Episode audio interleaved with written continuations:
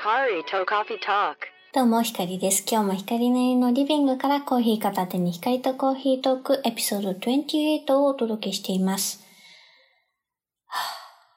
ちょっと今日もね、あの、勉強してたから。別に勉強は関係ないんだけどね。あの、アメリカの大学でどんな勉強してるんですかとか、まあ、アメリカの大学になんで行こうと思ったんですかって、まあね、たまに聞かれるんだけど、まあなんで行こうかと、アメリカの大学にね、入学しようかと思ったかっていうと、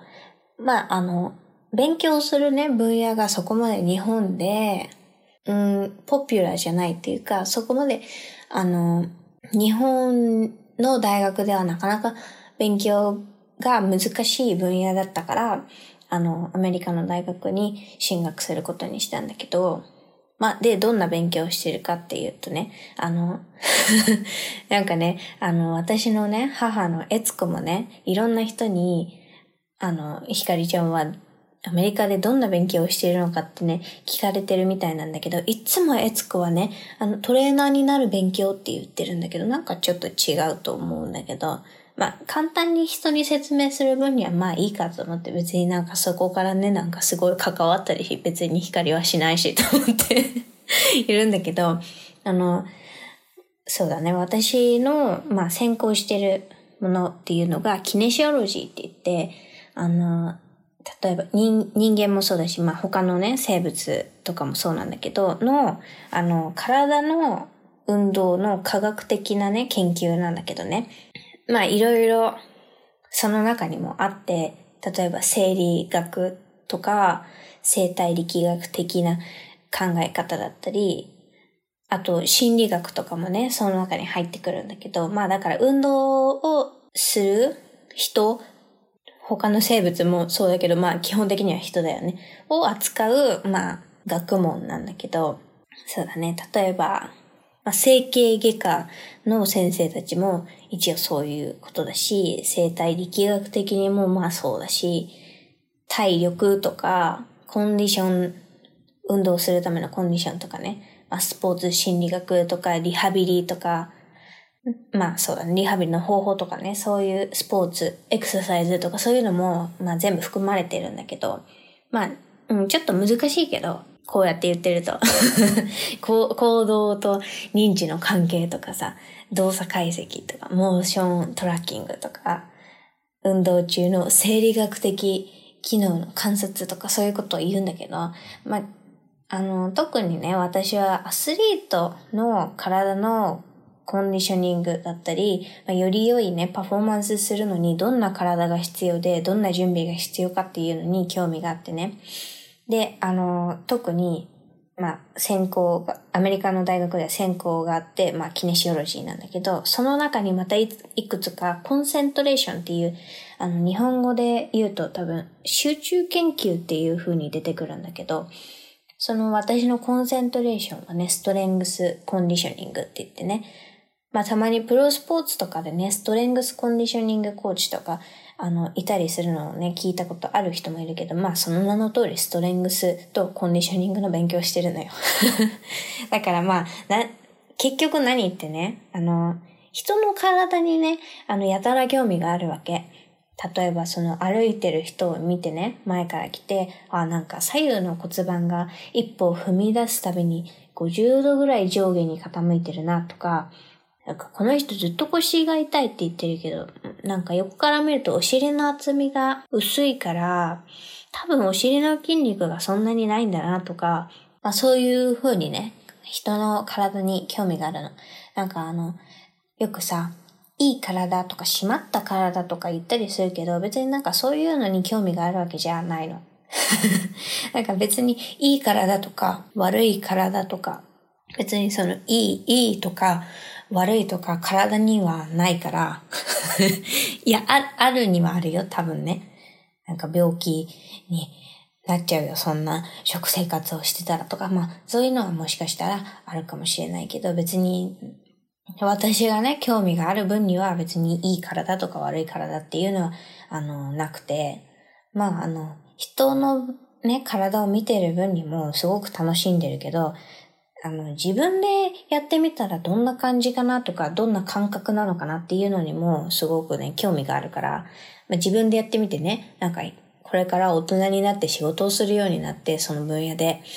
なんか、私はこんな感じだったよって言ってる人の方がいいかなって思ったの。だから、ちょっとね、自分でややる分にもすごい興味があるのね。で、だから、去年思い立って体重をね、すごく増やしたの。で、そこから年末、去年の年末から今年の初めにかけて、まあ、だいたい5ヶ月ぐらいで10キロ以上体重を落としたのね。まあ、動きにどんな違いがあるのかとか、あの、面白いなと思ってやったことだから、全然苦でもないし それを、まあ、10キロ落とすだけのまあ何をすればいいかとかそういう知識が別にあるから、まあそれに沿ってやるだけなの。で、今はなんかそこからもう10キロ落としてみたらどんな感じかなって今思ってやり始めたとこなんだけどね。でもまあそれは置いといて、これ自分でもそういうふうに思ってやってるけど、周りの人から見ると、ただダイエットに成功した人になったわけ。その、なんていうか、体重を増やしたって言っても、すごい何百キロとかそういうのじゃないじゃん。だか、ね、その、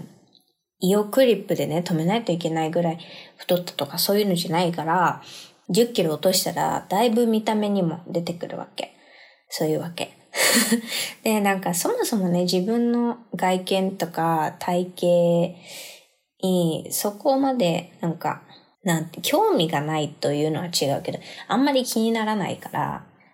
一旦体重増やした時にも、なんか、太ってて、すごい嫌だなとか、そういうふうには全く思わなかったね。まあなんか、まあ、これをね、今まで聞いてる人はわかると思うけど、普通に興味本位でやってるから。だから別にそんな体型にね、誰かにふ、その友達とかに触れられても、なんか、そのことに、かん、なんか言われることに対して別に感想を持ったりしないから、なんか痩せたねとか、太ったねとか、まあ太ったねはさすがに友達は言ってこないけど、って言われるのは別になんとも思わないのよ。私はね、友達が体型についてどういう考え方をしているかともかく、まあでも人によってはさ、すごい体型に、体型の話をされるのすごい嫌な気持ちになる人もいるし、な個人個人さ、遺伝とかさ、バックグラウンドとかさ、違うから私は、あの、人の体についてね、コメントをすることは絶対ないんだけど、まあ、うん、アドバイスとかさ、なんか、求められたりしたら、まあ、まあ答えるけど、大体そういうアドバイス聞く人は、聞くだけ聞いて、あの、特に何かするわけでもないから、大体誰にでも当てはまるようなことを言えばいいんだけど、あの、この間、それで、エツコが SNS に私がね、10キロ体重を落とした話を載せたわけ。そしたらね、エツコの友達がね、あの、結構食いついたのよ。エツコの友達だからみんな、何？アラフォー、アラフィフ、アラカンとかそういう人たちなんだけど、なんか、何？もともと痩せてる人のダイエット方法より信用ありますよねとか、何食べてたんですか？とか、どんな運動してたんですか？とか、なんか結局ダイエットしたことに意味が出てしまった。その、まあ、エツコの SNS の中だけの話だけど、だからまあ、それね、見るだけだけどさ、ああ、みんな、そんなに痩せたいんだって思って。痩せて綺麗になったねとか、これから60歳になっても言い続けるのと思って。結構さ、それってきつくない？と思って。今、今はさ、別になんか20代前半だからさ、あの、元気でさ、そういう感じのノリでもいけるかもしれないけどさ、ずっと40年間これから同じことをするんだよ。絶対息切れすると思うの。そんなの。思ってね、なんかその、インスタグラムとかでもね、ダイエットのアカウントっていっぱいあるじゃん。で、私は、あとヨガインストラクターだから、まあいろんなヨガのインストラクターの人たちをフォローしてるんだけど、やっぱり、その日本のヨガの先生たちはみんなすごい痩せてるとか、まあ引き締まった体よ今引き締まった体っていう時、あの、クオーテーションマーク今つけた、見えないだろうけど、あの、指ではやった。あの、てて、その、たまにね、なんか、なんだろう、マタニティヨガとかね、産後の、あの、先生たちっていうのがいるんだけど、なんかそんなに太ってるヨガインストラクターはいないとかね、なんかそう、そう、えそういう叩かれ方するの？って思ったんだけど、ちょっとね、だってヨガ教えるだけだから別になんか体型の話とかいるって思うけど、まあそれはまあ日本の先生たちの話。もっとなんかアメリカの先生たちはまあいろいろいるよね。そのボディポジティブヨガとかさ、まあそういうのでいろいろあるからあるんだけど、その、これしたらいいよとか、あれ食べたらいいよみたいなね、あの、ダイエットをする人たちに、まあ、アドバイスをあげるアカウントってことだよね。まあ、結局、ヨガの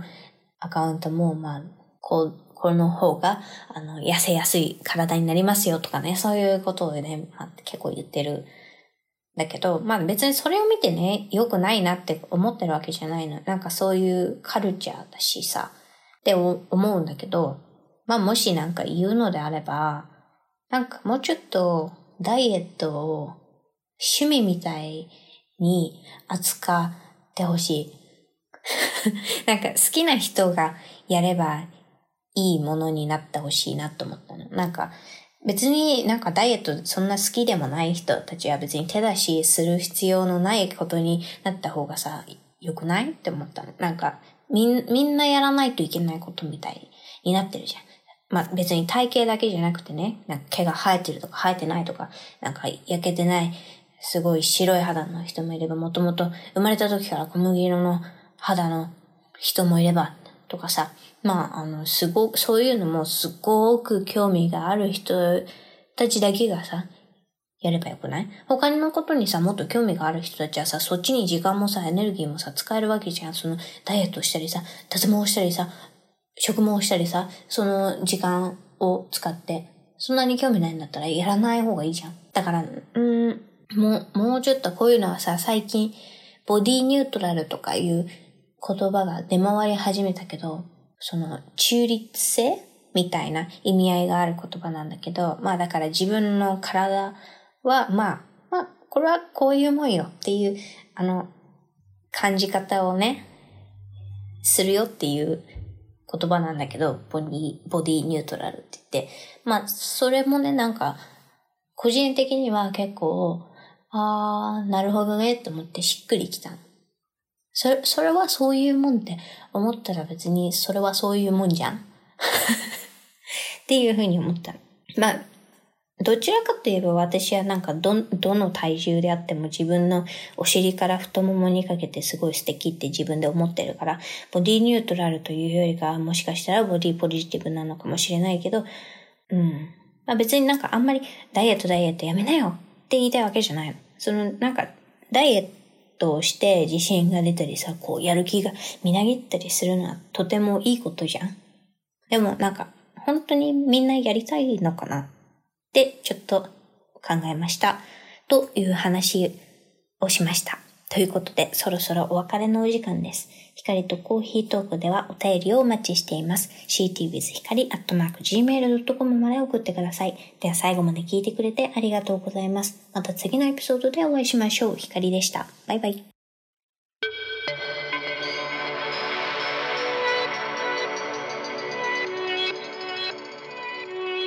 Hikari Tokafi Talk